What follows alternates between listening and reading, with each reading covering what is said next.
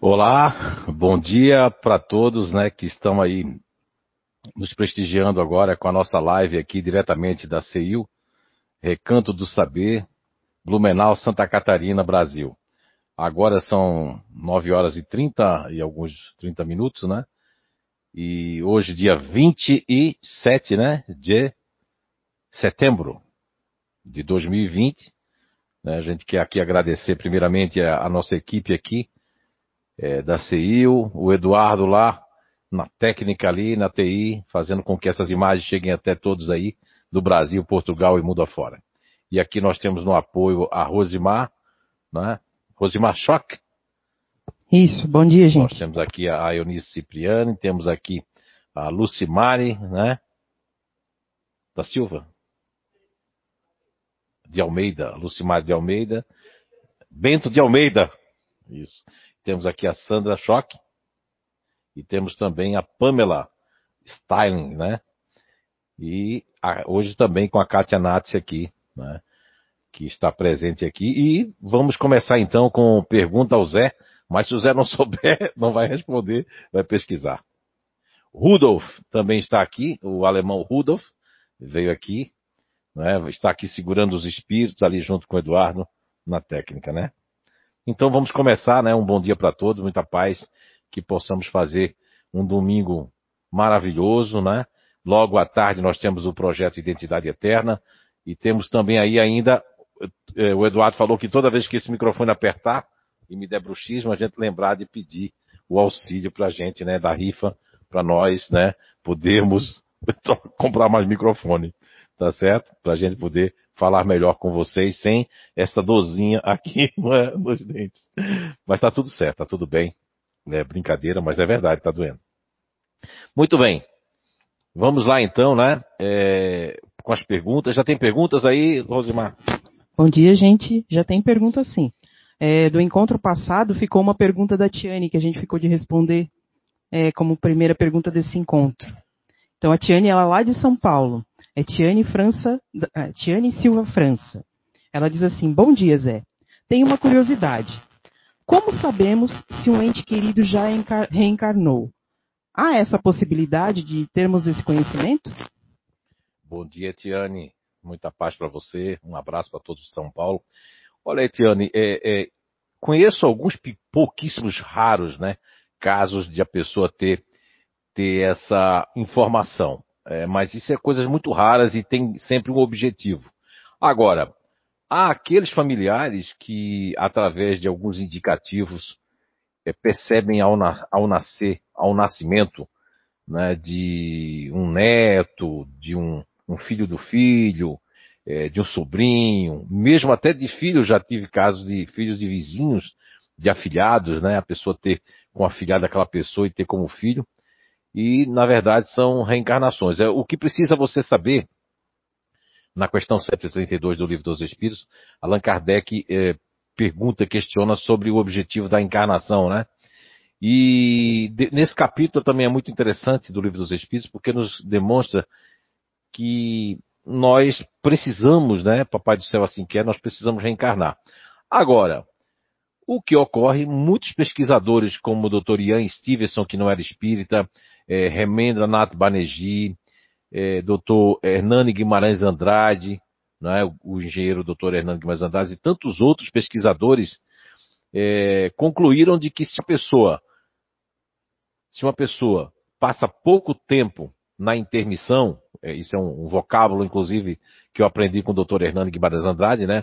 Um beijão para a doutora Suzuka aí em São Paulo, que ela possa estar bem, com saúde, e que o, o seu irmão se quando der notícia, se me der para mim, eu sou o primeiro a, a falar para ela. Agora, veja bem, quando a pessoa passa um curto prazo de tempo na intermissão, que é o mundo espiritual, a dimensão espiritual, eh, não, não, não que isso seja uma regra, não está escrito em pedra, mas é bem provável que as pessoas que passem pouco tempo na intermissão, elas tenham uma reencarnação mais rápida, se, e se porventura elas foram tiradas daqui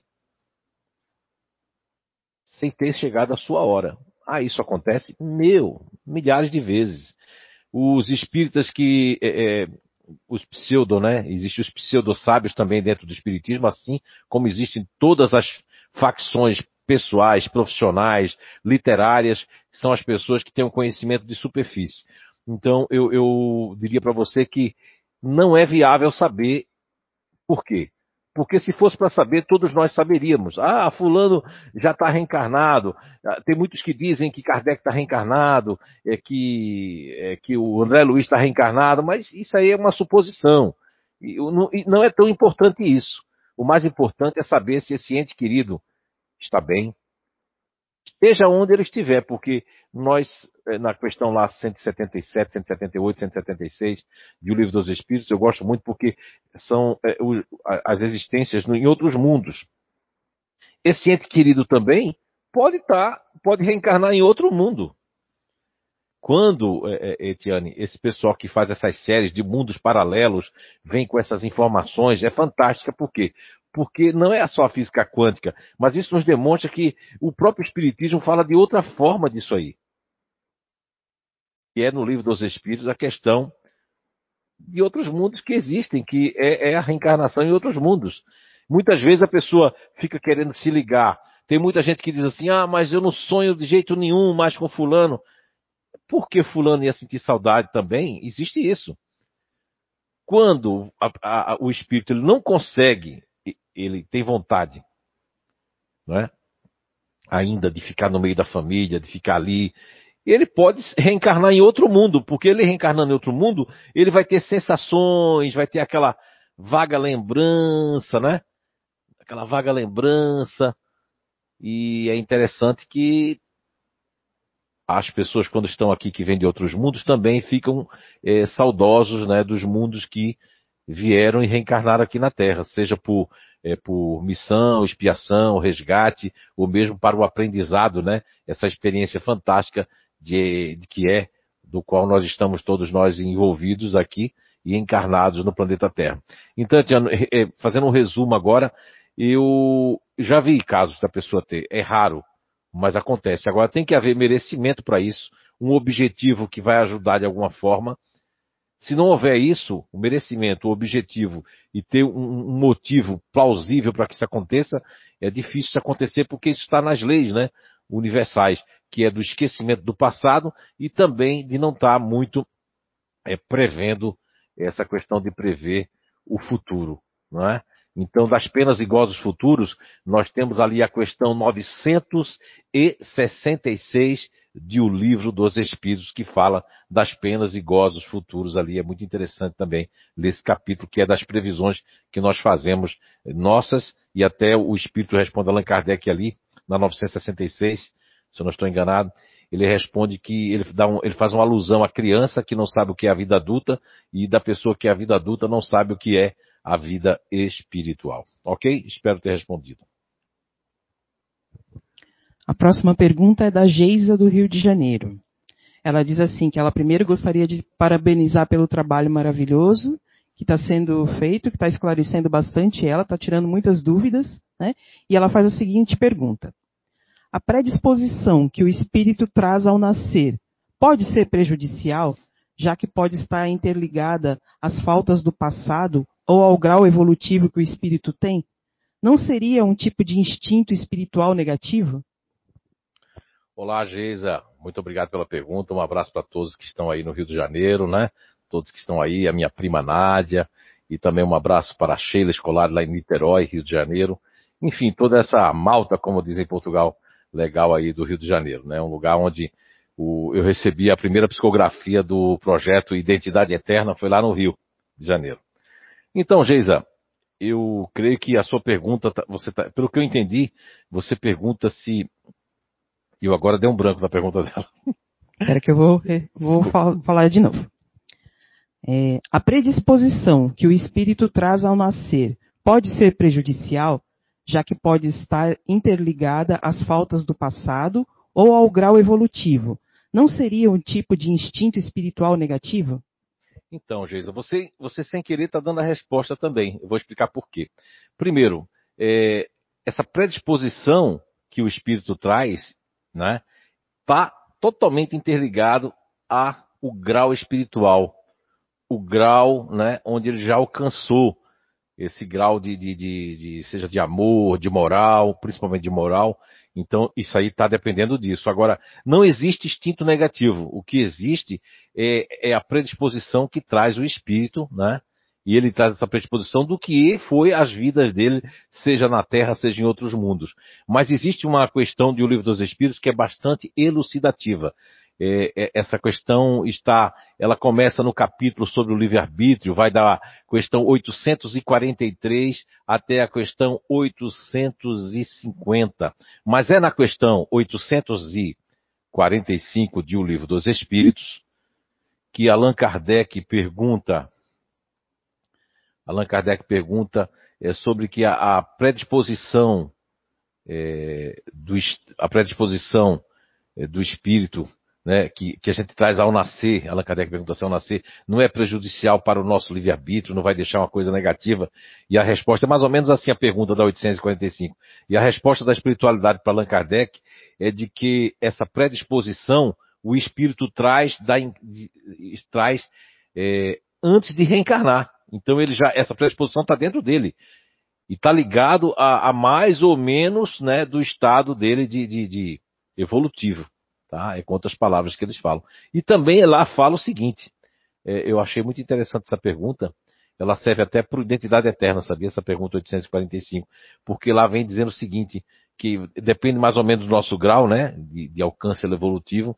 Mas fala também que ao nascer com esse, viu, Geisa, com, com, esse instinto espiritual, que não tem nada a ver com o instinto da questão 71 e 72 em diante do livro dos Espíritos, tá certo? Não tem nada a ver com a questão 907, 908 e nem com a questão 146 do Livro dos Espíritos, que eu sempre trago no projeto Identidade Eterna. Ela tem a ver realmente, aí é uma separação muito boa que Allan Kardec recebe, e ele até, inclusive, no final da resposta da questão 845, se eu não estou enganado, tem uma frase que eu acho fantástica, mas antes de dizer a frase, eu quero dizer para você que lá no meio dessa resposta da 845 de O Livro dos Espíritos, a, a, a, o Espírito ainda diz para Kardec que eh, com esse instinto eh, há espíritos que se afinizam, que vêm auxiliar essa pessoa, né? Em maus pendores, vem auxiliar ela, se ela tem instinto condenáveis, vem auxiliar, mas ninguém está condenado como diz lá a resposta, está condenado a ser marionete desses espíritos, porque a pessoa, não existe uma força irresistível. Eu gostei dessa resposta também. A pessoa pode, é, isso é muito bom para quem trabalha com essa, esse processo de obsessão, essa questão 845. E aí no final, o espírito arremata com a frase que eu acredito que é no finalzinho, que diz assim, ó, é, querer é poder. Poxa, isso é fantástico, né? Espiritualidade diz que querer é poder. Quando você quer realmente se superar, quando a pessoa quer superar, então, Geisa, não é que seja um instinto negativo, é conforme e de acordo com o grau evolutivo que a pessoa, o que a pessoa já passou. E o que a gente já passou vai ficar retratado no que nós somos. O que a gente traz de bom para cá, isso já está ali adquirido, já está conquistado. A gente tem que manter isso. E o que nós trazemos, que é o instinto espiritual do que nós fomos, do que nós fizemos, do que nós alcançamos, isso quer dizer que um espírito de um assassino vai continuar sendo o espírito de um assassino. Isso está lá na resposta é, seguinte, que é uma questão que Allan Kardec pergunta na, na, 940, na 846. Allan Kardec pergunta se o organismo interfere no nosso livre-arbítrio, na nossa. Não, aí a resposta é que não. Que de certa forma, a espiritualidade responde a 846 Allan Kardec, 846, que me que trava, atrava, né? O, o, o espírito, vamos supor, ele vem de um mundo que ele tinha mais inteligência, ou ele vem de uma encarnação onde ele foi médico, onde ele foi psiquiatra, onde ele foi um cientista, e aí quando ele vem para um corpo determinado com algumas travas que ele tem que passar por isso, Aí realmente a questão 846 nos elucida sobre isso, mas também determina a, espiritualidade para Allan Kardec de que ali está acontecendo, mas que não vai dar. Aí, aí diz que o espírito de um assassino, ele não vai ser assassino por causa dos órgãos que ele tem no corpo, ele vai ser assassino porque ele já era, porque ele já foi. Então esse instinto negativo não existe. O que existe é a predisposição instintiva, espiritual de o que eu fiz, de onde eu vim e o que é que eu vou fazer aqui. Ok? Muito bem. Tem uma outra pergunta de um rapaz que ele não diz de onde que ele é. O nome dele é Evandro Alves. Ele pergunta assim: É possível que a mediunidade seja reprimida por algumas pessoas, principalmente as más? Suspeito que sou sensitivo, porém, porém, desde que suspeitei isso, disso, algumas pessoas, principalmente as da minha casa, começaram a me perseguir. Como é que é o nome dele? Evandro Alves. Evandro Alves, né? O nosso muito bom dia, muito obrigado pela pergunta, né? Olha, Evandro Alves, isso sim, isso acontece sim.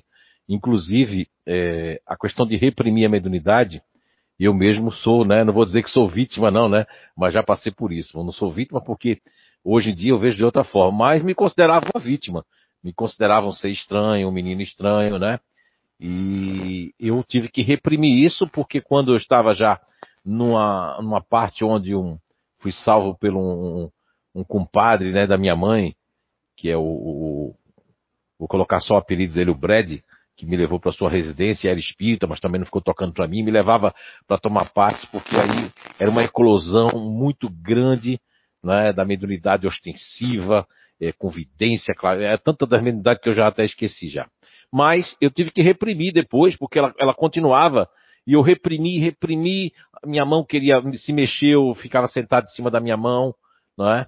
Eu fazia tantas coisas para reprimir, reprimir. Eu via os espíritos, eu fingia que não via, fingia que não estava vendo. Tudo isso para de reprimir. Agora, eu vou parar de falar de mim, porque eu não estou aqui fazendo nenhuma autobiografia, estou me usando como próprio exemplo. Agora, eu, com esses trinta e tantos anos, né, é, na doutrina espírita, eu tenho visto e já vi muitos casos das pessoas reprimirem exatamente por conta da família, pelas repreendas da família. E quando a família sabe disso, é bem comum isso que você falou, Evandro. É, a, a, família é a primeira a perseguir por não entender. E eu sofri isso na pele da minha família, meus irmãos achar que eu era doido, louco, porque quando, quando você tem, né, essa sensibilidade, que é uma sensibilidade orgânica, que está lá no livro dos médiuns, né, que é o maior tratado de paranormalidade até hoje existente, né?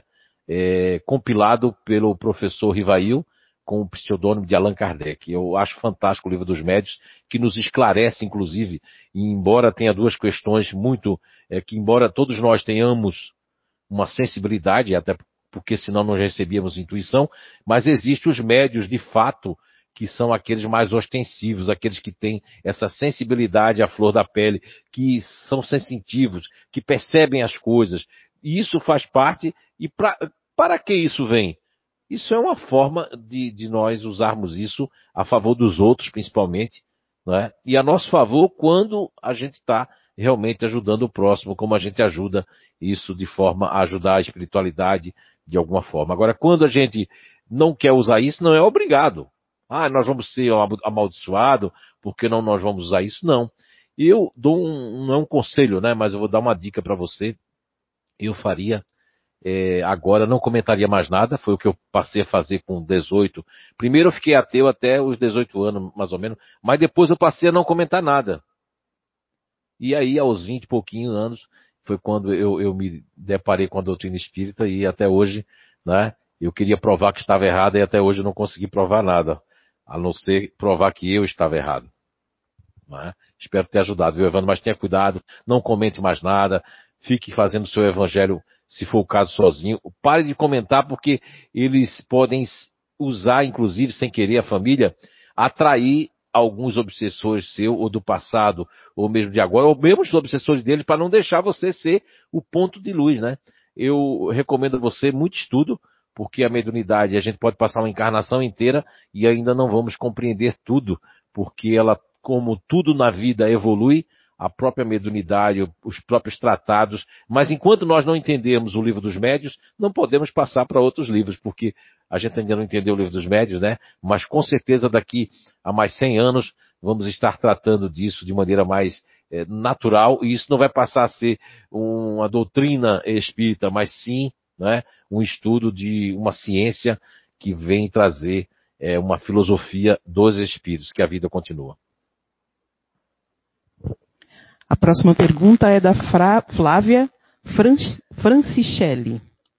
Ela pergunta assim: A síndrome do pânico tem algo a ver com a mediunidade? A mediunidade pode desencadear um pânico? Francicelli, Francicelli. Francicelli. Francicelli. Francicelli, então, deve ser Francicelli. Então, Francicelli. É, de onde ela fala? Não tem aí? Não tem, né? Olha, bom hum. dia, muito obrigado pela pergunta. Olha, a, a síndrome do pânico é tida hoje nos meios acadêmicos, né, convencionais, é, tanto dentro e fora do matrix, né, do sistema, é, como uma doença advinda da ansiedade, né?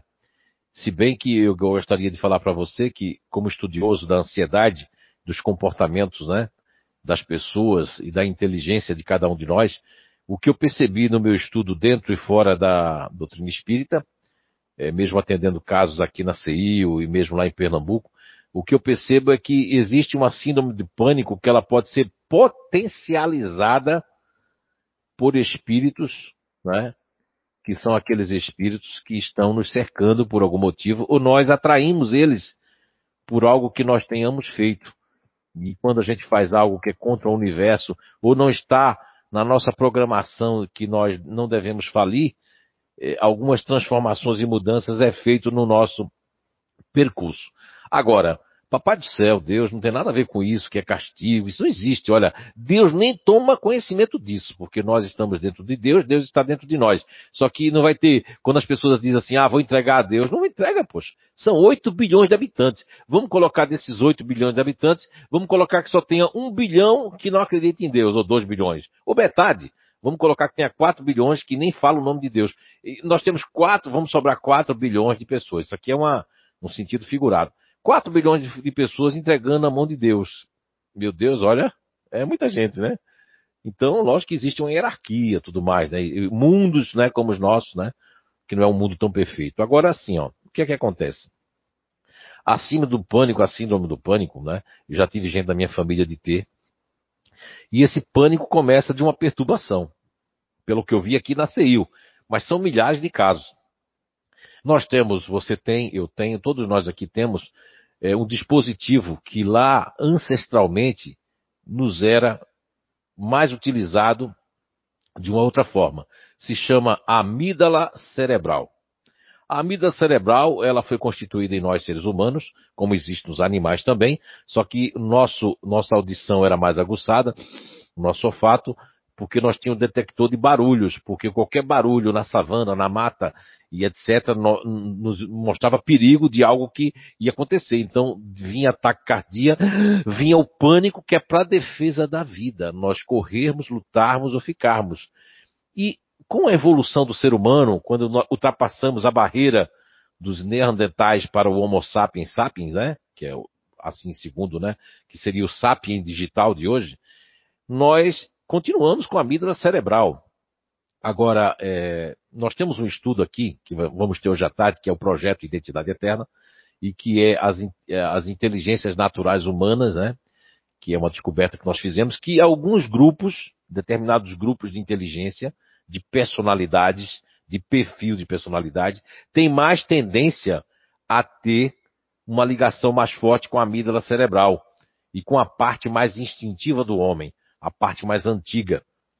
E esses quatro, né, esses, vamos supor, esses três, né, que são três, que têm uma ligação mais forte com a amígdala cerebral, eles têm uma tendência de sentir um pânico. Agora, isso não quer dizer que os espíritos, como tem na questão 456 e na questão 459 de O Livro dos Espíritos, não possam vir a potencializar isso como uma fraqueza, eu não diria nem fraqueza, um ponto fraco que todos nós temos. Existem, por exemplo, Franciselli, pessoas que o ponto fraco dela é se irritar. Então, os espíritos, o que, é que eles podem fazer? Se a pessoa não tem muita fé, não tem muita evolução moral, os obsessores podem vir potencializar aquilo e a pessoa ter tanta raiva, chutar coisa e brigar, esganar as pessoas. Vai pegar também, é, como existe a 456 e 459, que os espíritos só dão atenção, só, só prestam atenção naqueles que, que estão ligados, que têm uma afinidade. Então vejamos bem, se a pessoa já tem um pânico, ela está com uma espécie de um medo, ela está com uma, uma, certa expectativa negativa, com a consciência um pouco pesada, alguma coisa que não está bem, um amor que não foi correspondido, algo que aconteceu na empresa, medo de perder o emprego, o que, é que vai acontecer depois dessa pandemia? Meu Deus, o que vai acontecer? Eu já tenho uma disposição, já fico daquele jeito, e que inclusive como hoje, viu, eu respondi agora uma pergunta, que essa pergunta é muito interessante.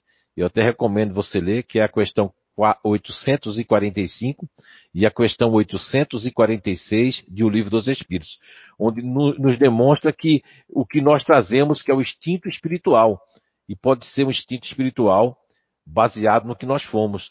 E em determinado momento da nossa vida, eu conheço pessoas que vieram fazer tratamento aqui, que esse pânico veio em determinado momento, idade, e, e com o encontro de determinadas pessoas.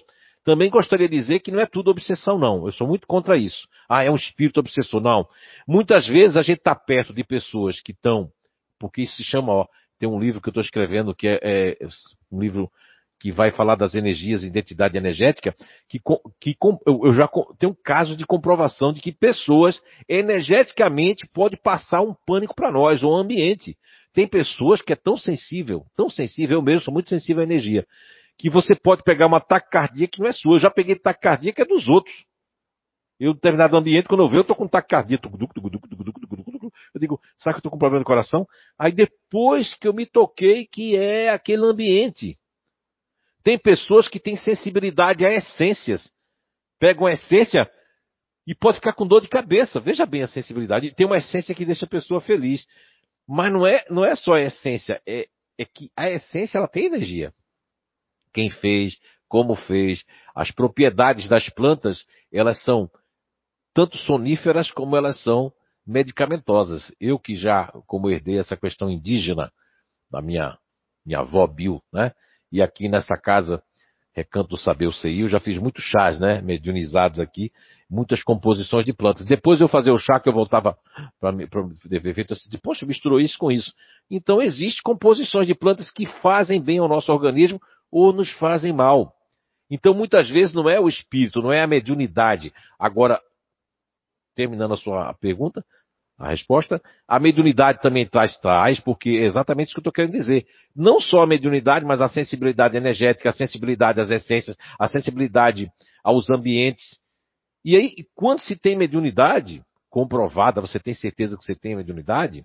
Não deixe que ninguém diga, porque quando a pessoa diz assim, você é médium, não existe. Divaldo já falou isso, Chico falava, e eu também vou falar. Não sou melhor do que ninguém. Não existe ninguém que consiga ver mediunidade no outro. O outro é que vai sentir. A gente consegue ver a mediunidade quando o espírito está perto da pessoa e diz, é médium. Aí a gente consegue, se o espírito vier dizer. E quem é esse espírito que está dizendo também?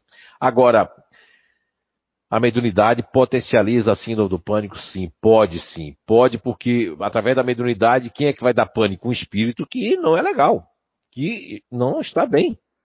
E que se juntou a você, ou a qualquer um outro, ou a mim, ou qualquer um, por algum motivo. E cabe muito evangelho, oração, muita busca de conhecimento e exemplo, porque o obsessor só sai de perto da gente pelos nossos bons exemplos e a nossa transformação moral e o nosso esforço contínuo para nos melhorarmos e para demonstrarmos para quem quer que seja um filho que partiu para o mundo espiritual, uma mãe, um pai, que nós estamos melhorando. Porque se um filho, uma mãe, um pai, um irmão, um marido ou a esposa parte para o mundo espiritual e vê que seu ente querido está com vingancinha, com coisinha, aí o espírito que se aproxima, mas eles não podem tirar o espírito que se aproxima de nós para potencializar alguma síndrome de pânico, ou seja o que for, porque nós é que atraímos aqueles espíritos, ok? Espero ter ajudado. A Flávia só respondeu o teu questionamento ali, ela disse que ela é de Blumenau. E aí a Tiane França, que fez a primeira pergunta lá de São Paulo, tá ligada ali com a gente e já mandou uma outra aqui, ó. Ah, é? É. Ela diz assim: Obrigado por abrir esse espaço para tanto esclarecimento. Aí ela responde assim: A minha dúvida é: se o tempo de desencarne do nosso ente querido, por exemplo, da mãe dela, né, tem 12 anos de desencarne, ela nunca teve uma mensagem. Será que existe também interesse do ente querido em mandar uma mensagem ou depende exclusivamente da espiritualidade para, para a gente ter esse merecimento entre os dois mundos, esse intercâmbio entre os dois mundos? Isso é bom esclarecer, né? Porque às vezes as pessoas acham que é só a gente querer para receber uma mensagem. De repente, tem que ter um, um, um, sentido, né? A pessoa receber uma mensagem. Muito bem, Rosa, é bem isso mesmo. Ô, Etiane, então, é, 12 anos, veja bem, do, o, o, tempo, é, a relatividade do tempo, né? Albert Einstein, dentro do, do, do seu último trabalho, ele estava realmente focado nessa questão da lei da relatividade. O que eu tenho aprendido muito com a espiritualidade e aprendido muito, né, é um pouco da física que nós temos, da física quântica e, e enfim, no geral, e que nós sentimos dentro de nós é que é, tem até uma piada aí na internet que fala que, que a pessoa que pergunta para Deus o que, o que é um segundo, o que é um, um, um milhão de anos para Deus e Deus diz que é um segundo, não é? É, alguma coisa que tem na internet assim que é muito interessante, que a pessoa quer pedir a Deus, né, alguma coisa de dinheiro e, e a resposta é que em um segundo, eu não me lembro, mas o que eu quero dizer é que a relatividade do tempo, 12 anos na intermissão no mundo espiritual, pode significar para ela pouquíssimo tempo, como se fosse é, 12 dias, 12 meses, vai depender do grau evolutivo da sua mãe. Agora, para nós que ficamos de sol a sol, dependendo do, da saudade, porque a saudade que das pessoas que ficam aqui, e como nós temos uma relatividade que está ligado, principalmente que a espiritualidade tem nos explicado, está ligado a, ao nosso, a nossa lei de gravidade. Como nós temos gravidade, e, e, e essa gravidade obriga, mesmo que os pássaros voem, mesmo que o, as baleias mergulhem, nós temos, tudo está ligado ao tempo, ao sol, de sol a sol, de lua a lua, né? O nosso processo lunar é de 28 dias, dividido em quatro etapas de sete dias, onde nós temos todo o movimento da Lua e o magnetismo da Lua. Então, se nós temos tudo isso que está ligado ao tempo, para muita gente, ah, hoje é sábado de novo, porque a pessoa está se entretendo, está ocupado. Agora, aqueles que estão menos ocupados, meu Deus do céu, esse tempo não passa.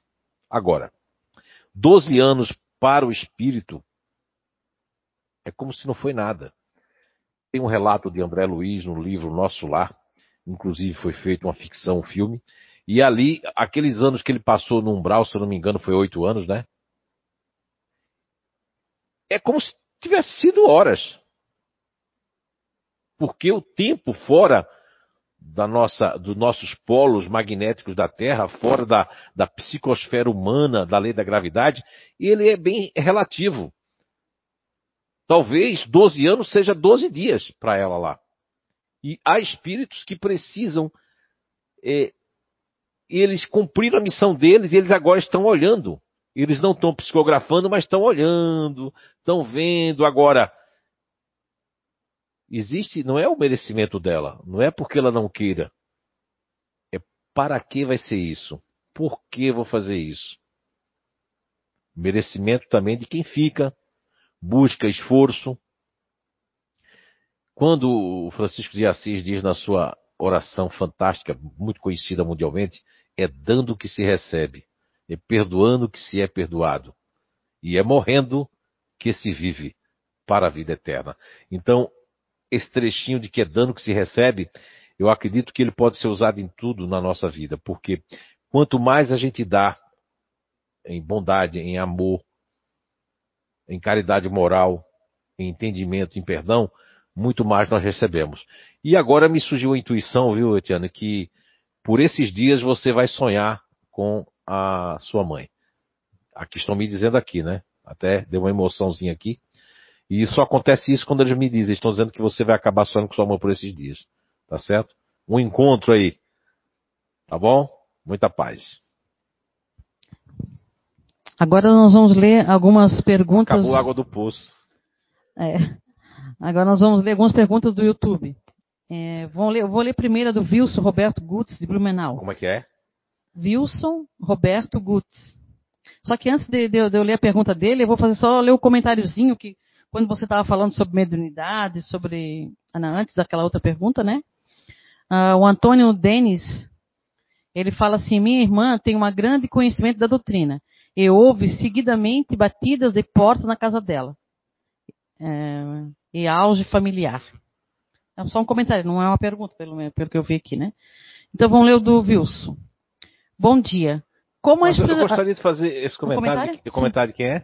É? O comentário ali é do Antônio Denis. Ô, Antônio, é, eu gostaria de fazer uma parte nisso. Antônio, é o seguinte: batida de portas, é, tudo que for batida de portas, é, foi inclusive pela família Fox em 1800, se eu não me engano, 848, 800, e agora estou perdendo ali, as irmãs Fox, lá nos Estados Unidos, precursores realmente dessa, dessa compilação de Allan Kardec, que só veio em 1857, e Kardec conheceu todos os fenômenos em 1855, né, no século XIX. Então, a questão de batidas está bem descrita lá também, é, se eu não me engano, no capítulo 23 do livro dos médios, e seguindo à frente, que é a classificação das mediunidades e a explicação de cada uma delas conforme ah, o estudo de Allan Kardec. A questão de batidas precisa, necessita, mesmo que sua irmã ela estude a doutrina, as batidas podem ser provocadas por ela ser, ela ter, ser não, ela ter, estar com a mediunidade de efeitos físicos, ou alguém na casa, que não seja sua irmã, uma criança, uma, um filho, uma filha, um vizinho, que tem essas condições de efeitos físicos. E aí, com essa, esse plasma, esse ectoplasma que, que sai, que, que, que polua, né? Que é, né? que vai ali ser, ser colocado para fora, ou usado, faculta que realmente se bata na porta, se toque na pessoa, né? Que a pessoa receba até um empurrão ou algo parecido e batida na porta mesmo, tá certo? Só um esclarecimentozinho.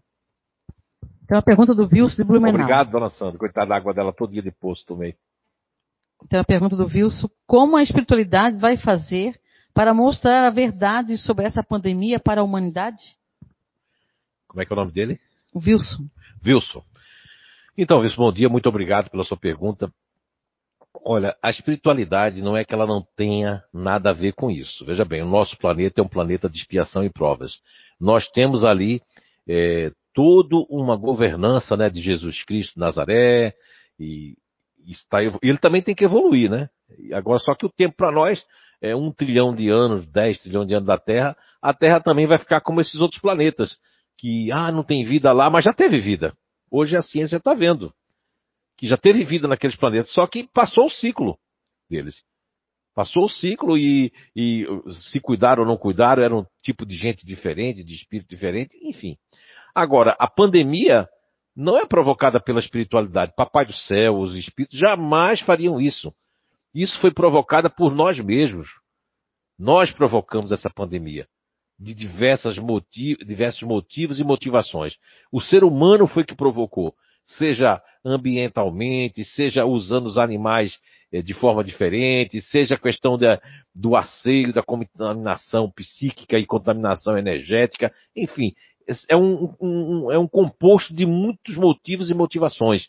A questão nossa evolução, para tudo. Agora, o que é que acontece? Não vai vir uma explicação da espiritualidade, mas a pandemia, por si só, milhares de pessoas vão sair melhores do que entraram na pandemia. E muitas pessoas, a pandemia não vai mudar ninguém. Não vai existir esse novo normal. O novo normal vai ser que as pessoas vão ter mais asseio, vão se limpar, vão lavar as mãos, as pessoas vão estar é, é, poluindo menos também, espero que sim, né? Mas isso não vai mudar nada. Agora, o, a espiritualidade são ciclos evolutivos. Na, na gripe espanhola, eu gosto muito do esclarecimento do professor Clóvis Nunes, tem até inclusive gravado aí uma palestra que ele deu muito boa aqui na CEIU. Você vai encontrar lá no www.ceiu.com.br, no YouTube do CEIU, que é esse canal aí, tem a palestra do professor Clóvis Nunes, e um perguntas e respostas também, que ele esclareceu com muita maestria sobre esse assunto. Ele faz até um, ele linka, né, uma retrospectiva da gripe espanhola, porque pior, viu, Wilson? São pessoas que nasceram como minha avó se estivesse viva, minha vovó Filó, né, que era mais velha do que a minha avó Bill, que era índia, ela nasceu no ano de 1900 e ela desencarnou em 1988. A minha avó, por exemplo, a minha avó, ela, quando era criança, já teve a gripe espanhola, depois teve a, a, a questão da Primeira Guerra, da Segunda Guerra Mundial, olha só. Então, aí também poderia fazer essa pergunta: o que, é que a espiritualidade ia dizer eh, da gripe espanhola, junto com a Primeira Guerra Mundial, junto com a Segunda Guerra Mundial, junto com a ditadura no Brasil, junto com um monte de coisa que houve, né? Então, isso são questões nossas.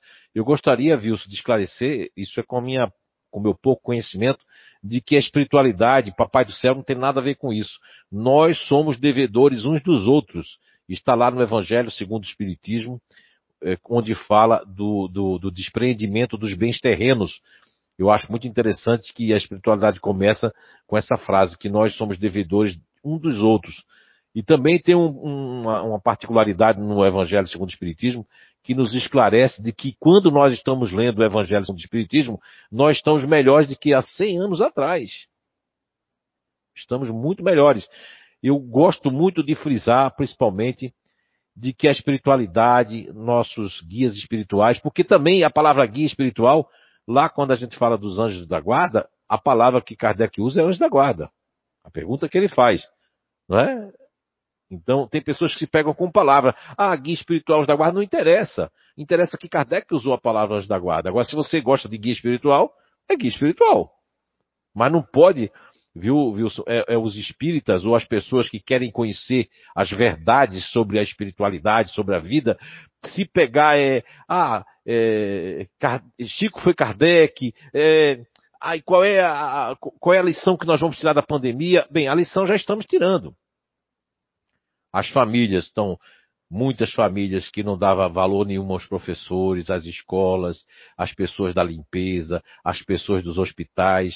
O nosso país mesmo gastou-se um dinheiro com campos de futebol, nada contra, nada a favor, mas o mesmo dinheiro que gastou com campos de futebol, por que não gastou nos hospitais?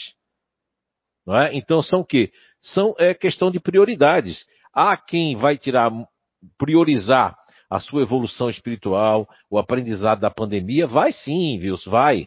Mas tem muita gente que vai continuar a mesma coisa, que está doido para voltar tudo a, o que era antes, porque não teve lição nenhuma. E isso faz parte do nosso grau evolutivo da Terra. Mas eu tenho certeza, isso me inspira a dizer, de que nós já estamos muito melhores do que estávamos antes da pandemia. E o que importa não é a quantidade de pessoas que estão se melhorando, até porque tem, como a conta que se fazia, né, no, no Chico Xavier, Zé Luiz lá, que tem três vezes mais a população. Se nós temos quase 8 bilhões de habitantes reencarnados, aqui encarnados, nós temos 3 vezes 8, 24, né? Então temos 24 bilhões de espíritos querendo reencarnar. E, com certeza, muitos vão já estar em condições melhores de encontrar o mundo. E se está acontecendo a pandemia, pode ser até uma lavagem, vamos dizer assim, né? Uma limpeza para que esses, quando venham reencarnar em novos corpos, encontrem corpos mais sadios, né? Corpos mais vigorosos. Eu vejo que tem alguns médicos aí, sem querer citar o nome de, de algum deles, pelo menos dois ou três, que fazem uma propaganda. Você quer viver 120 anos? E tem gente que vai querer, e tem gente que nem vai escutar isso. Okay? Essa é a minha opinião. Agora uma pergunta da Tatiane Teixeira, que é aqui de Blumenau. Ela diz assim: Bom dia a todos. Como o médium pode fazer uma psicografia intuitiva e, e pode receber a mensagem de forma clara, sem interferência do seu próprio pensamento ou de outros espíritos? Quem pergunta? A Tatiane Teixeira. Tatiane Teixeira. Olha, Tatiane, em primeiro lugar, isso é impossível. Por todo estudo que eu tenho, pelo pelos anos que eu tenho estudado, pelo, pelo próprio Allan Kardec e por todos os grandes doutrinadores como Hermínio de Miranda e todos os grandes escritores do Espiritismo, o que eles nos traz, Tatiane, é que a mediunidade semiconsciente tem a consciente, que é a mais natural, não tem, não tem, inclusive, ó, eu vou até falar para você, médios como como esse Zé Ninguém aqui, que tem a psicografia totalmente mecânica, comprovadas por grandes cientistas, investigadores, etc. Mesmo assim, todos eles me dizem, e, e, realmente é verdade, que tem que passar pelo filtro do meu conhecimento. Se assim não fosse, eu não ia escrever tão errado, porque como eu dislexia do, da língua portuguesa, vai faltar, mas o que falta ali é porque estão usando o que eu tenho. Se eles não usarem o meu arcabouço psicológico, então eles tomariam o meu corpo e eu morreria. Você morreria, todo aqui morreria, porque nós, quando se dá o fenômeno mediúnico, é de perispírito a perispírito. Está lá no livro dos médios. Então, não existe aquilo que, com todo respeito ao candomblé, maravilhoso. Um beijo no coração de todo mundo aí do candomblé aí, não é? Tá certo? Um beijo grande para todo mundo.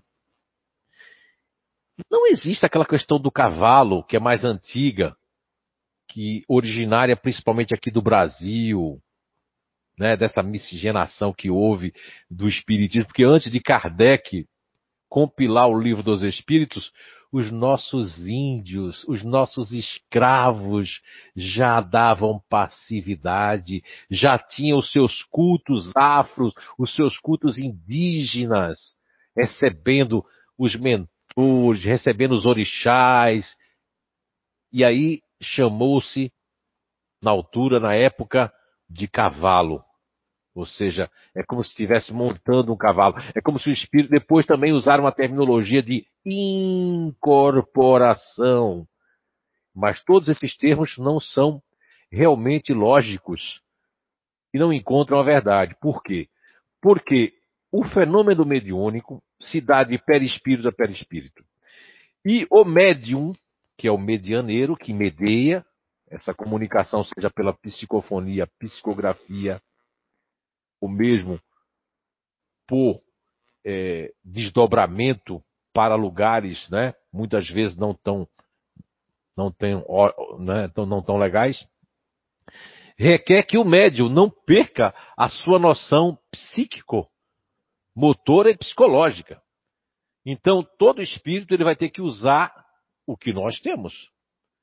Por isso que aqui, quando a gente fala que, que Kardec recomenda o estudo contínuo as mesas, tem muita gente que quer saber logo da mesa mediúnica, né? Não quer estudar.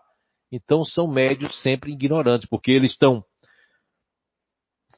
direto ali, mas não sabem o que é o fenômeno. E aí fazendo coisa errada, porque aí os espíritos podem se aproveitar, espírito que quer ver ele cair, fazer com que ele, é, com que ele toda hora queira receber espírito. Por exemplo, Houve uma altura da minha vida que eu estava dando curso, estou aqui fazendo autobiografia, é melhor falar de mim mesmo, porque eu vou falar com muita certeza.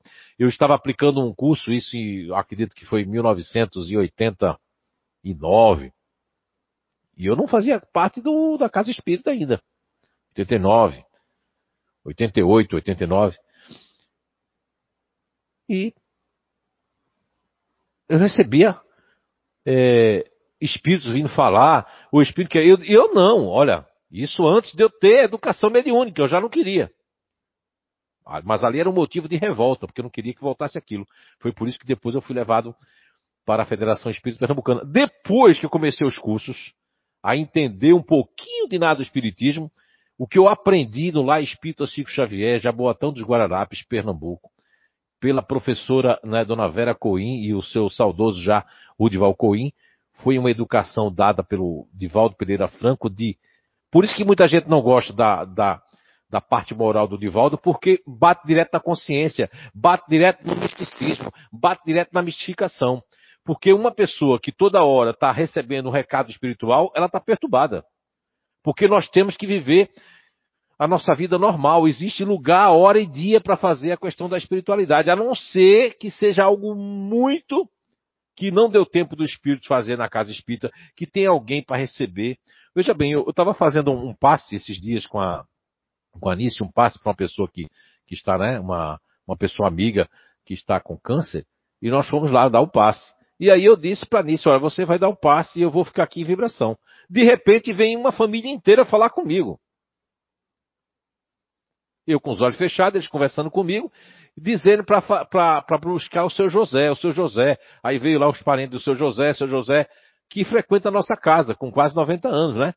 E sabe o que aconteceu quando foram buscar? O seu José havia desencarnado. Aí sim, eu estava dando um passe, quer dizer, estava lá vibrando para um passe, vibrando, e aí veio e foi tudo comprovado depois. Agora, Tatiana Teixeira, muito boa sua pergunta. Não estou respondendo mais para você, não. Agora estou respondendo para todos. Mas, concluindo, a mediunidade, ela, ela é, começa super consciente. Até os médios daqui da casa, muitos quiseram desistir. É, mas será que não sou eu que estou criando? Será que não sou eu mesmo? Olha, na época que eu dava curso aqui de educação mediúnica, dois livros não, não, nós não nos furtávamos a trazer, a falar sobre esses dois livros, que para mim é uma bússola para, além, primeir, primeiramente, né? Em primeiro lugar, o livro dos médios, e depois essas duas obras que são complementares e que explica muito bem isso que você está falando, mas tem que ter um preparo para ler essas obras, porque depois de ler essas obras, eu já vi pessoas da casa desistir da mediunidade. Mas não era para isso. Porque as duas obras que eu estou a falar, Tatiana Teixeira, é de Ernesto Bozano e primeiro tem que ler Alexandre Akasakoff. Que aí, animismo e espiritismo que é o russo, que ele foi para combater um alemão filósofo, ele escreveu essa obra, não é? E essa palavra animismo não existe no livro dos médios. Mas veja bem, animismo, na verdade, não é? Allan Kardec explica de outra forma no livro dos médios o que seria a, a, animismo, na verdade, é o espírito do próprio médium. Isso já é uma prova que existe o espírito. Agora, vai ter a sua intervenção? Vai. Uma escrita que está sendo a psicografia é treinamento. É treinamento, Tatiane. Quantos médicos já disse para vir aqui, se puder, tal hora, ou no cantinho da sua casa, tá treinando, mas aquela hora programada, com a música clássica, sem intervenção, tudo desligado, celular, tudo, só um som muito bem, e a pessoa se predispor a fazer um treinamento. Agora, para que eu quero psicografar? Se é para ajudar o próximo, se é para porque estou sentindo todos aqueles frenos mediúnicos, sim. Agora, nem todo mundo pode fazer isso. Pelo que eu estou vendo, você é uma pessoa equilibrada, pode até fazer. Mas tem pessoas que, se tentar fazer isso, são pessoas desequilibradas, místicas. Quero receber espírito toda hora, estou sentindo isso. Aí os espíritos, né? Que gostam desse tipo de, de, de tá lá na questão 800 e que eu falei hoje 845, né, que vem com esses instintos, os espíritos podem pegar e auxiliar nesse sentido, né? De auto-enganar-se e de enganar os outros. E isso traz doenças depois, a derrocada. É tudo gostoso que uma pessoa está fazendo, né? Mas depois traz doenças psíquicas, orgânicas, trazem peso, trazem esgotamento, depois traz até atravamento na vida profissional, porque é a lei de causa e efeito, né? Tudo isso, a mediunidade é algo muito sério. E lógico que sua pergunta é muito séria também, então temos que saber lidar com a mediunidade. Eu, por exemplo, posso afirmar que eu nunca quis ser médium, não gosto, muita gente fica, fica, ah, sabia, chateado comigo quando eu digo isso, mas eu tenho que ser honesto. Não gosto de ser médium porque é uma responsabilidade muito grande. E para mim, quando eu digo que eu não gosto, é porque eu tenho mediunidade inconsciente. Depois que eu apago, para mim é apagar. Voltar é acender. Apaga, acende. Poxa, eu sou muito senhor de mim. Eu gosto da lógica. Quantas vezes eu combati a própria psicografia que vinha de mim? Quem é que faria isso? A não ser que tivesse estudado para ser doutrinador, tivesse eh, eh, sido ateu, desconfiado. Por isso que eu estou aí para ser investigado por qualquer pessoa, porque eu não tenho a temer a nada. Não é verdade? Então a mediunidade, não estou dizendo isso para você desistir, não, seja você, qualquer pessoa. Tem que estudar o livro dos médios, tem que estudar Alexandre Akasakoff e Ernesto Bozano tem que estudar a doutrina. Porque se você quer ser médio sem estudar a doutrina, o próprio candomblé estuda Kardec. Não é verdade? A Umbanda estuda Kardec. Quando Dona Lúcia, que veio da Umbanda, lembra? Grande médio que. Olha que mediunidade da Dona Lúcia. A Dona Lúcia não tinha mediunidade inconsciente, não. Ela começava uma coisa, eu terminava, eu começava, terminava, né? Isso dentro da mesa mediúnica. Era um negócio assim, ó. Você ficar assim. Ou a gente já recebeu dois espíritos, um espírito discutindo com o outro. Veio um nela e veio um em mim. Lembra disso? Vocês contaram depois? Olha só. E ela mesmo disse que lá eles estudavam Kardec, na Umbanda. Então não existe. Nós não temos que julgar. Existe muito espírita que faz assim. Ó, oh, sou espírita kardecista. Não existe kardecista. Kardec não era kardecista. O nome dele era Kardec. É a doutrina espírita. É? Jesus não era cristão. Depois que ele desencarnou, todo mundo que disse assim, é o cristianismo. E Buda não era budista. Siddhartha Gautama. Buda quer dizer o iluminado. E assim como nós, que adentramos a doutrina espírita para ter o mediunato, mediunato sério, que é um sacerdócio, porque você quer entrar no sacerdócio? Tem que ver, porque eu não queria. Ficando, fui ficando, hoje já fazem trinta e tantos anos. Mas é um sacerdócio no sentido figurado de dizer, tem que fazer um trabalho sério, você tem que se melhorar. Eu tenho que me melhorar, todos têm que se melhorar. Ok? Muita paz, obrigado. A Daniela Silva. Bom dia. Gostaria de saber se é possível saber se uma família chora muito por um ente falecido recentemente atrapalha a evolução do ente querido amado. Daniela Silva. Daniela Silva, nosso muito bom dia. Uma pergunta muito pertinente, viu, para esse momento que todos nós estamos vivendo, é, de forma, porque sempre existiu o desencarne, todo dia desencarna milhares de pessoas ou milhões de pessoas no mundo, né? E assim, Daniela, sim, isso prejudica de duas formas. Não só prejudica a evolução do espírito, que está no mundo, na dimensão espiritual, na intermissão. Prejudica também do espírito ele ficar aflito. Porque imagine você o espírito, por exemplo, de um jovem que sofre um acidente, ou de uma criança. A criança realmente tem que ser até é enganada, tem que ser levada para algum lugar, porque a mãe, o pai, o vovô, a vovó, toda a família fica chamando aquilo. Aquilo não faz bem, não é nem questão só de evolução. É questão mesmo do bem-estar do espírito, porque existe uma ligação. Existe uma ligação forte. Muitas mães dizem, quando o filho não está bem, seja em qualquer lugar, ela sente, né? Essa é a ligação que veio desde o ventre. Tem mãe que não sente nada porque não tinha ligação. Às vezes é até um, um espírito que foi inimigo de outra vida vai ter menos ligação. Agora, é bem verdade que todos nós temos que estar é, é, cientes de que a, a, a questão da saudade, do choro, ninguém pode controlar isso, né? Porque a saudade é choro. Agora, quanto mais conhecimento eu tenho, mais eu tenho o dever de controlar. Me controlar, controlar isso para que eu beneficie o meu filho, a minha filha, a minha mãe, o meu pai, meu marido, aquela pessoa que partiu para a pátria espiritual. E que se você, pelo que eu estou vendo, se está assistindo a gente, deve ter algum conhecimento. E quanto mais eu conhecimento eu tenho, mais eu serei cobrado. Vai chegar o ponto que vai dizer assim, ó, ah, temos que afastar a mãe dela aqui, botar em outra colônia. Eu, um, eu já vi inclusive casos, casos, isso dentro desses trinta e poucos anos, de espíritos entes queridos serem temporariamente apagada a memória para ir para uma outra colônia, outra estação e cortar. O vínculo. Para não sentir mais.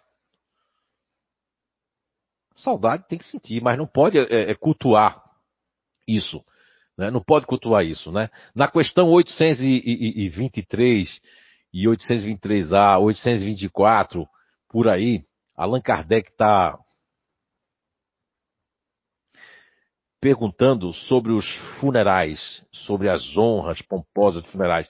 Mas dentro dessas respostas é muito interessante porque tem uma, uma, um momento que a espiritualidade responde a Kardec de que existem espíritos que merecem todas essas coisas. Quando as pessoas não fazem os cemitérios, aquela ali, elegem tudo aquilo por orgulho ou por querer mostrar-se alguma coisa da sua casta. Mas interessante essas respostas, que eu não me lembro se é na 823A ou na 824, que Allan Kardec recebe algo que eu, eu considero precioso, que é que essa ligação que nós temos não está no cemitério, nem está a gente mandando toda hora aquilo que a vida continua. Principalmente aqueles que receberam roteiros de nova vida, novas oportunidades de se ocupar, de fazer coisas. Tem que ter alegria. E cortar um pouco o fio, porque a vida continua. Muitas vezes, a pessoa podia até reencarnar mas não reencarna porque ainda tem uma energia naquele lá, ou a pessoa não vem visitar muito porque tem uma energia da tristeza. E tudo isso é fomentado por nós mesmos. Então, sim, a minha resposta para você é sim. Muitas vezes, uma saudade exacerbada, um sentimento de culpa, inclusive, porque tem muita gente que sente culpa porque a pessoa desencarnou. Mas por que nós sentimos culpa? Porque na altura que a pessoa desencarnou antes, nós não estávamos fazendo coisas certas. Então, de alguma forma, a gente tem que procurar alguém, você ou qualquer um, tem que procurar alguém para desabafar. Olha, na época que minha mãe desencarnou, eu estava fazendo isso, isso e isso. Eu estava fazendo aquilo, aquilo na empresa. Eu estava fazendo aquilo com minha vida. Eu estava tomando uma droga. Eu estava fazendo isso. Eu estava implicando com a pessoa. Não é? Teve um caso mesmo, não é o seu caso. Teve um caso aqui há muitos anos atrás que a pessoa disse tinha uma culpa pelo desencarne do irmão. Aí eu, hum, eu digo, aí a espiritualidade, ó. Eu digo, me diz uma coisa, você fez alguma coisa com seu irmão? É, aí tinha feito, porque ele havia fumado um monte de maconha, tomado coisa, mas a culpa foi pro irmão. E o irmão pegou uma doença, outra coisa. Ele achou que, que o irmão desencarnou porque ele estava escondendo tudo aquilo. E, e, o irmão levou a culpa que o irmão não tinha visto e ele é que era o viciado. É? Então ele ficou com aquela dor e aquela saudade, e sentindo culpado, e sentindo, e aquela culpa atrava, é, atravancava a vida. Assim que ele desabafou aqui, ele disse que a vida dele mudou, e essa pessoa já cresceu muito aí, e o irmão está bem no mundo espiritual, depois deu uma, uma, uma, uma pequena mensagem. Não é? Olha aí. Então, às vezes, um desabafo com uma pessoa que você confie, ou numa casa espírita que você frequente, ou no atendimento, né? Você vai se sentir muito melhor. Agora, não estou falando de você, estou falando de, das pessoas em geral. Saudade boa, saudade boa. Choro, e, e, e inclusive, não combina. O espiritismo liberta, ninguém morre. Nós mudamos de dimensão e a vida continua. A próxima pergunta é da Lucimari Mendes de Almeida. Aqui é a nossa Lucy.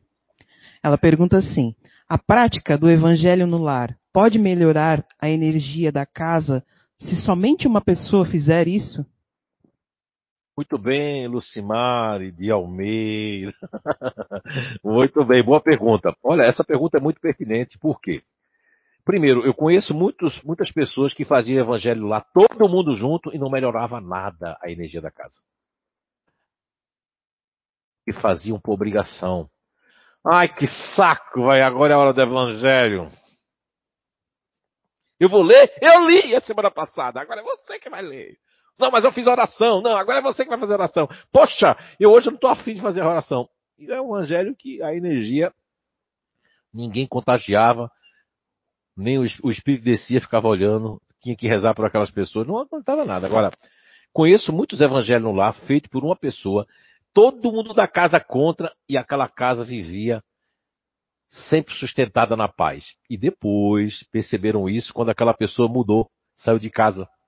Quando aquela pessoa saiu de casa, é como se a luz tivesse se mudado. Por isso que muitas famílias para onde o filho vai, eu vou atrás. Para onde a filha vai, eu vou atrás, porque é o ponto de luz da casa. É o ponto de equilíbrio. Muitas esposas são um ponto de equilíbrio da casa.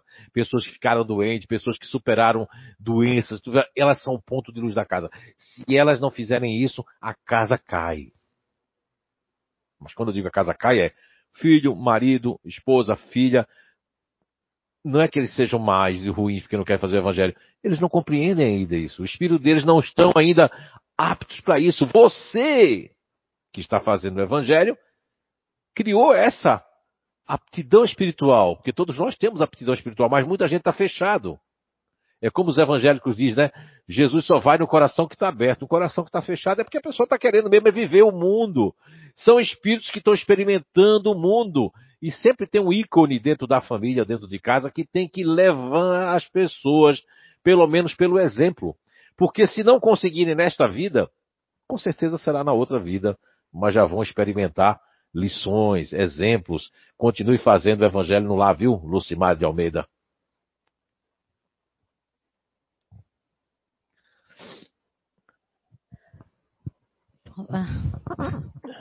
A Jana Campos, ela faz um, um, comentário aqui, né, dela, né? Mas depois eu vou ler a pergunta da, do Valmor. Bom dia, Zé, a todos do CEIU. Tenho 47 anos e tenho em meu coração a certeza de que meu neto, que ainda não foi gerado, é alguém que desejo muito reencontrar. Quer comentar alguma coisa sobre isso? É um comentário dela? É, é um, é um comentário. Como é que é o nome? É Jana Campos. Jana Campos. Olha, isso, Jana, isso pode ter sido determinado até em desdobramento, né? No mundo espiritual, você ter essa certeza, porque quando nós temos muita vontade de reencontrar certas pessoas, elas são colocadas no nosso caminho. Eu sempre digo, viu, Jana Campos, que existe plano A, plano B e plano C. Quando eu estava escrevendo o livro Nosfera, A Energia de Cada Um de Nós, que é um livro que não é psicografado, foi pela minha inspiração, né? Escrevi. E que agora vai ser superado por esse novo, livro, que não é nem espírita, nem um livro convencional. É, eu recebi a visita do Dr. Hernando Guimarães Andrade, espírito, não esperava, junto com um, alguém que falava uma língua estranha, depois falou inglês, depois aí o Dr. Eh, Hernani falou que se tratava do Nikola Tesla, né? E disse, aí eles me falaram assim que Nikola Tesla tinha plano A, plano B plano C. Veio o Thomas Edison, veio mais uns dois ou três que ele falou os nomes. Enfim, é tudo na vida nossa, inclusive na nossa vida particular, existe plano A, plano B, plano C, plano D.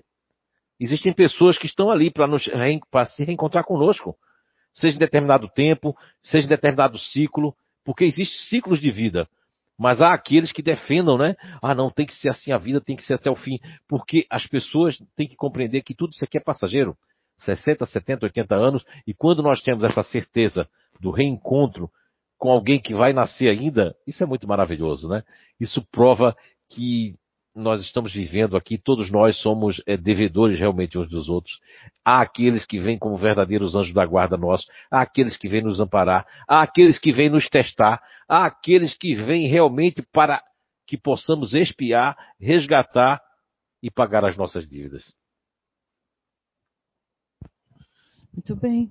Valmor, bom dia. Os pensamentos ruins que às vezes nos rodeiam, será a influência dos espíritos que nos cercam também? Bom dia, Valmor. Muita paz para você. Então, Valmor, eu ainda hoje aqui eu citava duas questões do Livro dos Espíritos, que é a questão é, 456 e a questão 459 de O Livro dos Espíritos. Se você não tiver o Livro dos Espíritos, eu aconselho, Valmor, você adquirir. Se você já tem, abra nessa questão 456 e 459. E também uma questão muito interessante que hoje eu estava aqui numa das respostas, me, é, eu me recordei dela, que é a questão 845 de O Livro dos Espíritos, que é muito fantástico, porque ali responde bem a sua pergunta, porque a pergunta de Allan Kardec é sobre a predisposição é, que o espírito tem ao nascer, ao renascer, né? De trazer um instinto, né?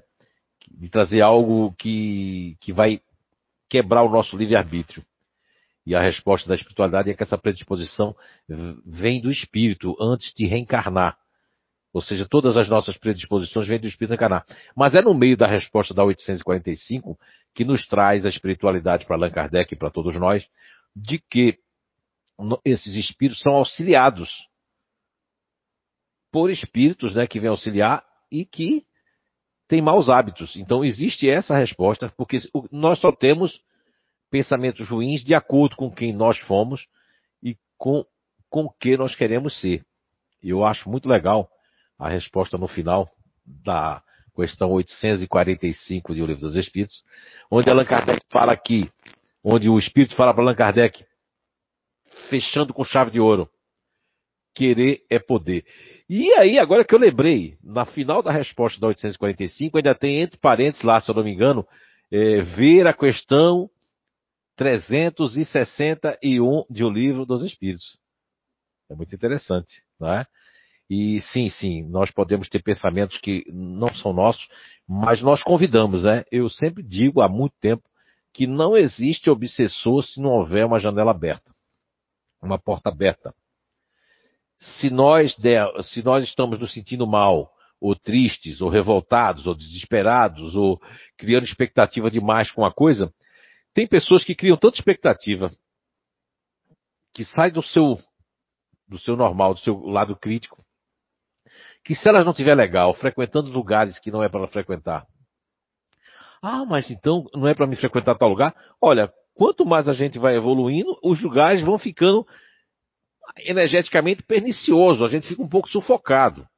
Quem aí de vocês ou aqui não já se sentiu sufocado entrar em determinado lugar que antes eu entrava não me sentia? Quer dizer que houve o quê? Um depuramento psicoenergético espiritual, ou seja, eu estou vibrando num outro diapasão. O diapasão que eu vibrava, ele era mais denso. Eu estou vibrando num diapasão mais quintessenciado, mais eu diria assim, ó, é, rarefeito, com energias mais benéficas, com pensamentos. Se eu estou vibrando nesse diapasão, aí tem lá na questão 459 do Livro dos Espíritos, que diz que os espíritos, né, responde Allan Kardec, que os espíritos só vão realmente cuidar daquilo que lhes chama atenção. Se me chama atenção que o Valmor tá triste, ah, tá querendo ficar magoado, eu vou lá e Valmor, tá vendo o que fez com você? Você não merecia. Valmor, aí começa a fazer o alto elogio para nós. E aí aquela sensação que nós temos de é verdade, eu fiz tudo. Ó, você está respondendo algo que não foi você que perguntou, que elogiou a você mesmo. Se a pessoa se concentrar bem, ela, ela, ela se conhecer bem, ela vai conseguir, como diz a questão 456 do Livro dos Espíritos, onde Allan Kardec pergunta se os espíritos, é, se os espíritos, eles, é, se eles controlam o nosso, mais do que pensais. Muitas vezes eles dirigem os vossos pensamentos quando a gente dá essas aberturas. Porque eu sempre contestei muito essas perguntas, principalmente a, a, a que pergunta né, sobre a intervenção dos espíritos em nossos pensamentos. Mas aí eu entendi que os espíritos intervêm no pensamento daqueles que estão abertos, que abriu a janela negativamente. Se nós estivermos com as janelas fechadas, vamos receber sim o próprio Chico, Jesus, todo mundo vai receber uma sugestão, né? Negativa. Todos nós, porque estamos na Terra, Valmor. Mas a nossa defesa vai ser a nossa conduta sozinho, na frente dos outros, onde quer que estejamos, sejamos sempre honesto, sincero com o que estamos vivendo. Seria isso. Agora nós vamos fazer então a última pergunta. A última pergunta, é, então. Que tu já até explicou um pouco, mas eu vou ler a pergunta da Daniela. Ah, desde criança senti presença de espíritos, ouvia pessoas falando ou barulhos dentro de casa, mas nunca me incomodou. Era raro. Mas nos últimos meses está ficando mais intenso. Comecei a ver vulto cada vez mais nítido meus familiares dizem que eu deveria, que eu, para que eu sair dessa casa. Mas o problema está na casa? A minha pergunta é: se eu sair daqui, isso vai parar? É realmente algo que está vinculado a esta casa? Então, Daniela, é uma pergunta muito importante, interessante e que remete aos estudos de Poltergeist. É um estudo que o Dr. Hernando Guimarães Andrade durante todo o seu né, périplo reencarnatório, né, o engenheiro Dr. Hernando Guimarães Andrade, tem várias obras que elucidam esses fenômenos, né? Inclusive, numa altura, muitos anos atrás, eu estive lá no IBPP, que é o, é o Instituto Psicobiofísico, né? E, e, com a doutora Suzuko lá, e inclusive quando ela estava explicando para o Roberto algo sobre fenômenos, né? E disse o nome lá, e aí o doutor Hernani disse para mim assim, sugerindo no meu ouvido, é pira, pi, pi, pira, e agora não vou conseguir dizer o nome, é piragenia, né?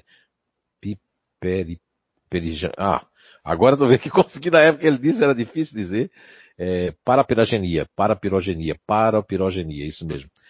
E que são fenômenos de, de o fogo acender. Nós tivemos casos aqui no Brasil, não sei que idade você tem, Daniela, mas tivemos casos no Brasil é, que foi aparecer na, em programas famosos, como Fantástico na época, de uma família que mudava de casa, mas quando mudava de casa, dona Sandra, o fogo pegava no colchão, pegava o fogo sozinho, tinha uma combustão, né? Que se chama pira, é, parapirogenia, parapirogenia, obrigado.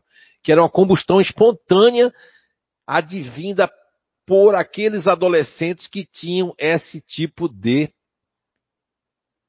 condição mediúnica que está lá no capítulo 23 de O Livro dos Médios. Agora, é bem verdade que eu já acompanhei casos, Daniela, de pessoas se mudarem de casas e os fenômenos psicobiofísicos, fenômenos né, de materialidade, de clarividência, de, de, de tudo continuar acontecendo com as pessoas.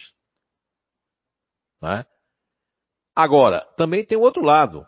Isso pode estar naquele local, naquela casa. Já, já tive casos aqui no CEIU que a pessoa não se mudou da casa, mas chamou a gente para o evangelho, e era um evangelho meio armadilha, porque me chamaram para ir, eu não gostava de ir, porque eu já me conheço, né? Se eu for e tiver alguns espíritos lá, e aconteceu que tinha. Uma casa aqui numa, num bairro aqui em Blumenau, que é considerado o bairro um dos mais antigos de Blumenau. Casas que parecem mais aquelas casas bonitas, lindas, mas meio assombrada. E aí nos levaram num desses evangelhos, e eu fui. Chegando lá, olha, teve até comprovação que ele foi ver no livro no livro antigo de embarcações de Blumenau, né, que tinha, uma família que tinha morado lá estava morando ainda. Que é um filme que se chama assim, Os Outros, né? Parecia. E, e na época esse filme não tinha sido lançado, não. A gente viveu com os outros ali mesmo no Evangelho, lá nessa casa. Que é de um, de um, de um inclusive, de, de um artista plástico aqui, de Blumenau, uma pessoa maravilhosa. E nós fizemos os dois ou três evangelhos até que os espíritos foram levados. E acabou. Então não era, não era a mediunidade do, do, do, do dono da casa nem dos filhos, era exatamente aquela família que desde os tempos idos de 1890, 900 e pouco, começo do século passado, estavam ainda vivendo como se estivesse vivendo naquela casa. E os evangelhos, no tempo certo, por isso que eu tive aquele empurrãozinho para ir, nós fomos apenas meros instrumentos e foram instrumentos para retirar aquela família que ainda vivia como se estivesse naquele tempo dentro daquela casa, daquela residência. Então aí, o que é que nós respondemos? Pode ser um fenômeno que está ligado a você ou às pessoas que estão ali dentro. Talvez não seja nem só você, tem um outro que também fortalece isso. Porque você, ver vultos é você, a mediunidade sua. Agora, eu posso para uma outra casa e não ter vultos. Mesmo que eu veja. Isso já acontece comigo direto. Eu vou num ambiente, meu Deus, passa coisa para lá, já faço de conta que não vejo. Porque se ele sentir que eu estou vendo, o que é que acontece? Ele viu. Aí eu não quero que venha atrás de mim. Agora, o que você tem que falar a você mesma é fazer uma prece, uma oração por aquela casa, por aquelas pessoas, fazer o evangelho no lar, dá o bom exemplo. Quando vê o vulto, se for bom, fique por aqui, se não for, eu fazia isso. Que eu posso passar isso. E caso você tiver, não sei onde é que você está, se for aqui em Blumenau, se quiser vir, é, porque se for com você e não for com a casa, um tratamento de, de, de passe pode atenuar, fechar um pouco os campos para que você possa respirar, para que você possa continuar. Agora, se for com a casa, mesmo depois do tratamento de passe, vai continuar porque é da casa. E o evangelho tem grande força. Hein? 32 anos. Ah, você tem 30 e poucos anos. Sim, sim. Então, porque se fosse novinha, aí é que tá. Mas pode eclodir, ó, a Zíbia Gaspareto. A mediunidade eclodiu aos quase 50 anos, né? Com 40 e poucos anos, né? Então, isso não tem idade nem hora, porque está ali, latente, está ali dentro. Faz parte né, da programação. Né? Faz parte do histórico atual seu, né? do Zé Araújo aqui, de outras pessoas, né? A dona Sandra, enfim, outras pessoas também. Daniela, espero ter ajudado, mas se você esperava uma resposta de eu dizer se a casa, eu não senti. Se a espiritualidade tivesse dito assim, é a casa, é ela, eu não sei se eles responderiam isso. Como eles não me disseram nada, eu não vou dizer uma coisa que eu não tenho certeza que é, porque isso faz parte né, de mim.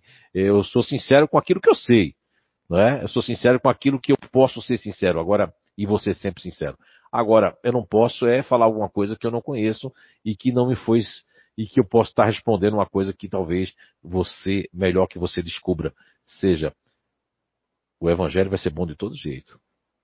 Recomendo não só para Daniela, mas para todos vocês que estão aqui nesse momento ligados conosco e aqueles que vão ver a posterior, né? Um beijo grande no coração de todos do Facebook, do YouTube